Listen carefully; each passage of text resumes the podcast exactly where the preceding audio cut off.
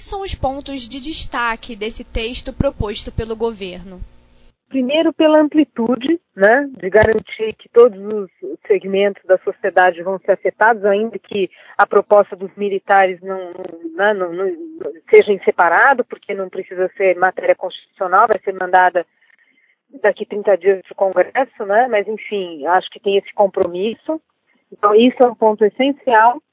E o cuidado que se teve de tentar avançar é, na questão, principalmente da contribuição, para reduzir, né, distorções aí, né, dar um tratamento mais justo, vamos dizer assim, na previdência. Eu, eu acho que, que esses são fatores principais. A te, teve, claro, a preocupação, que era essencial e esperado, em gerar uma, uma, uma importante economia de recursos, né, é, a palavra nem é economia, quer dizer, evitar o crescimento do, do déficit né, na, na velocidade né, tão, tão grande, é, mas mais do que isso, uma preocupação em, em atingir a todos e buscando reduzir desigualdades, né? Há algo que não tenha lhe agradado?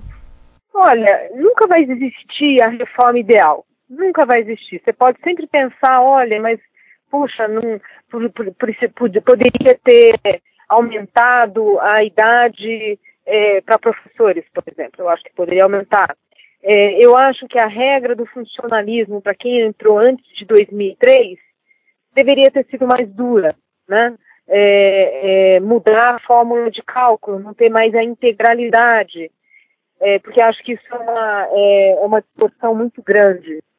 Mas o ponto é que precisa ter, na verdade, a grande questão é agora é tentar no Congresso desidratar o menos possível, porque a reforma ideal ela não existe. Agora, eu diria que essa reforma toca em, em aspectos importantes, acho que foi, é, de uma forma geral, uma, uma reforma muito boa, que procurou, é, mostra uma, uma curva de aprendizado com o time econômico anterior, depois da experiência do, experiência do time econômico anterior, então é, é, incorporar essas lições aprendidas. Então, eu acho que foi um, um trabalho feito realmente muito bom.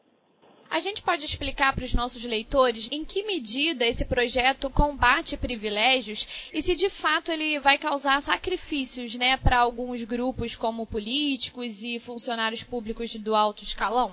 Tem uma. Na hora que introduz a idade mínima para segmentos do funcionalismo, foi elevação, já tinha idade, né? Mas esse tratamento é, foi importante, quer dizer, você não, não, não, eliminou totalmente os regimes especiais, é verdade, mas há uma, uma busca aí de convergência das regras do setor público e do privado. Então aqui já tem um, um, um avanço muito importante no sentido de dar tratamento igual às pessoas. A outra coisa é a própria introdução da idade mínima, né? Porque hoje, quem aposenta por idade mínima são exatamente as pessoas mais, mais pobres. Quem, quem aposenta por tempo de contribuição são pessoas que não são pobres, né? que tem tempo para é, tempo em carteira, quer dizer, o sujeito certamente não está nas camadas de fato pobres da sociedade. Então, esse, esses são exemplos. Então, primeiro, tentar é, deixar mais próxima a regra do setor público do privado e dentro do setor privado também buscar um tratamento mais, mais igualitário. A outra coisa é essa escala de aumento das contribuições, é, tanto no, no, no, setor privado quanto do, do setor público. Então, esse aumento das contribuições é, quem pode mais paga mais, eu acho que foi uma, uma decisão bastante acertada para reduzir desigualdades. Um dos pontos polêmicos né, foi essa questão dos benefícios assistenciais para idosos. Qual a opinião da senhora em relação a isso? Faz parte da lógica, é, faz parte da lógica do sistema isso, que é o seguinte, pode parecer crueldade, mas se você garante é, que, quem, que quem recebe esses benefícios vai ter o salário mínimo de qualquer forma, esse sujeito não vai ter incentivo nunca de contribuir para esse sujeito nunca vai querer contribuir para a previdência. Você pode acabar gerando posturas oportunistas de parte da, da sociedade. Eu falo assim, ah, já que contribuindo ou não contribuindo vai ganhar um mínimo mesmo, então eu não vou contribuir. É, então tem, faz parte da lógica do sistema. É claro que isso vai passar pela, pelo filtro da política, né? Não é possível, eu diria até provável que tenha ajustes, mas é importante dizer que esse tipo de decisão, né? Quer dizer que a pessoa tem que é, é, aguardar para receber o benefício pleno, né? É, até 60 anos, né? É, tem uma lógica isso. Não é que o ministro da Fazenda é uma pessoa cruel. Uma outra questão foi a capitalização, que acabou ficando né, por uma segunda etapa. Como que a senhora vê isso? Achei que foi uma decisão acertada. Né? Coloca agora os alicerces e deixa para os detalhes adiante, né? quando esse debate estiver mais maduro. Porque se você tenta também colocar muita coisa na matéria agora, é, já tem bastante coisa ali, né? Você, você vai dificultando muito a, a, a negociação, o trabalho de, de, de, convencimento no Congresso. Essa questão da capitalização é, é uma discussão relativamente nova no Brasil, né? Eu digo assim, para o grande público ela é definitivamente nova. É, então eu achei acertado. Eu achei acertado você colocar, mas deixar para definir os, deta os detalhes depois com maior debate com a sociedade. Agora, Zeina, a gente sabe né, que a reforma é, vai receber críticas de diversos setores aí da sociedade. Como a gente deve enfrentar esses fortes lobbies né, que atuarão contra até o final desse processo? Olha, são, são lobbies, mas somos todos nós, viu? É, na hora que uma pessoa é, se manifesta nas redes sociais criticando a reforma, isso gera um movimento em, onda, em ondas ali, né? É, isso já é também, já também atrapalha, porque acaba colocando uma pressão é, no Congresso. Então, sim, eu não tenho dúvida, essa é a minha maior preocupação de grupos organizados, principalmente do funcionalismo, da elite do funcionalismo.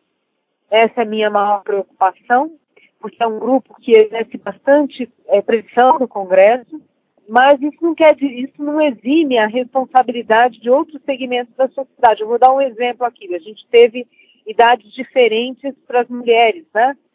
Isso foi isso foi fruto de pressão social. Né? E eu pessoalmente acho que não deveria ser essa diferença, principalmente para as mulheres, né? Na, na, no trabalho urbano, o rural talvez possa fazer sentido, mas no urbano não, é, porque nós, nós vivemos mais as mulheres vivem mais, os costumes mudaram muito no Brasil. É, então eu acho que até preferiria, né, fazendo a ponte com a pergunta que você perguntou o que, que faria diferente, eu preferiria que desse um tratamento diferenciado para a mulher que tem filho e não para todas as mulheres aposentadoria com, me, com menor idade, porque a gente vive mais, né? E mesmo questões sociais não deveriam ter, né, essas questões de costumes não deveriam ser temas para a Previdência. É, mas, enfim, tudo isso para dizer que, apesar da minha maior preocupação, de fato, com grupos organizados, isso não significa que cada um de nós não tenha a sua dose de responsabilidade ali para o desenho final dessa reforma. Agora, né, o projeto está na mão do, do, Congresso, né? O que, que a gente pode esperar dos deputados? A postura dos deputados vai depender de uma combinação ali da reação da sociedade, porque os deputados eles chegam nas suas cidades e a sociedade cobra. Então, é, e não vai ter elogio, vai ter crítica. Como, como esse deputado, como vai ser esse, é, né, a reação da sociedade. Vamos ver o compromisso do, do, do, do depende também do compromisso do, deputado com pautas republicanas, que é do bem comum. Agora não tem dúvida, tem um grande trabalho que precisa ser feito de convencimento, de diálogo e articulação do governo. Não tem jeito. Né?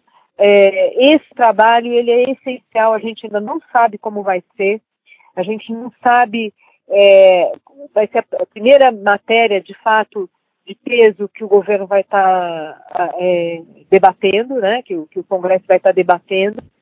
Então aqui tem uma, uma, certa dose de incerteza. Não se vamos ter ou não reforma da Previdência, acho que isso é que não é não é exatamente a questão, eu estou convencida que teremos reforma da Previdência, a questão é se ela vai ser suficientemente ambiciosa. Então tem, de fato, interrogações aqui e certamente interrogações em relação a essa capacidade de liderança e de negociação do governo no Congresso. A gente está né, à beira de um colapso fiscal. Mais uma vez, eu gostaria de pedir para a senhora explicar a relevância desse projeto para a economia do país e também para que todas as outras reformas realizadas sejam eficientes. O Brasil está quebrado, né? o Estado brasileiro está quebrado. Que, como que a gente diz, né? Como é que a gente observa isso? Porque não tem dinheiro para mais nada. Então você tem estados que têm dificuldade para pagar folha, funcionalismo, você tem já falta de remédio no SUS, é, manutenção de infraestrutura que não está sendo feita. Então a gente vê a manifestação disso nos serviços públicos, de um Estado que quebrou. Né? É, claro que pensando na lógica dos governos estaduais, tem situações distintas, tem Estado que está melhor, tem Estado que está pior, mas de uma forma geral, o Estado brasileiro é um quadro de, de colapso, né? É, as pessoas dizem, acham, mas não foi por FMI, não recorreu, não, é, não, essa não é a questão. O Brasil não precisa de FMI, não é isso. Essa não é a definição de estar quebrado, né? É, o Brasil nem precisa, com as reservas que tem, não tem nenhum problema com as nossas contas externas. Aqui o conceito de quebrado é assim, não tem dinheiro para pagar a despesa básica, né? Bom, por que, que precisamos urgentemente, estamos atrasados, na verdade, na reforma da Previdência? Porque estamos envelhecendo e envelhecendo rapidamente. É, não só ah, ah, diminuiu muito o número de filhos que as mulheres têm, na década de 60 eram em média seis filhos, agora não põe o casal, é 1,7. E temos também o fato que estamos vivendo mais. As nossas regras da Previdência, algumas são excessivamente generosas, o que agrava o quadro. Então, de fato, não tem mais como evitar. É, é, é, o impacto não é só nos serviços públicos, mas no ambiente econômico também. Com uma despesa que só faz crescer por causa do nosso envelhecimento, é, e portanto a dívida pública cresce também, é uma questão de tempo a inflação, a inflação voltar e, e, obviamente, mais taxa de juros, menos crescimento. Então, quando a gente pensa em retomada de crescimento do país, o alicerce disso é a reforma da Previdência. Sem a reforma da Previdência, a gente, a gente não consegue construir esse alicerce, porque fica num ambiente parecido com o que a gente viu ali na, na, na gestão da, da presidente Dilma, a gente não sabia para onde ia a inflação, para onde ia o dólar, para onde ia a taxa de juros do Banco Central, e aí o crescimento não vem, pelo contrário, tivemos a recessão mais séria da nossa história. Então, é isso. Agora, claro que não é só fazer a reforma da Previdência e achar que está tudo resolvido. O Brasil precisa de outras medidas para crescer mais, para voltar a ter um crescimento em linha com o resto do mundo.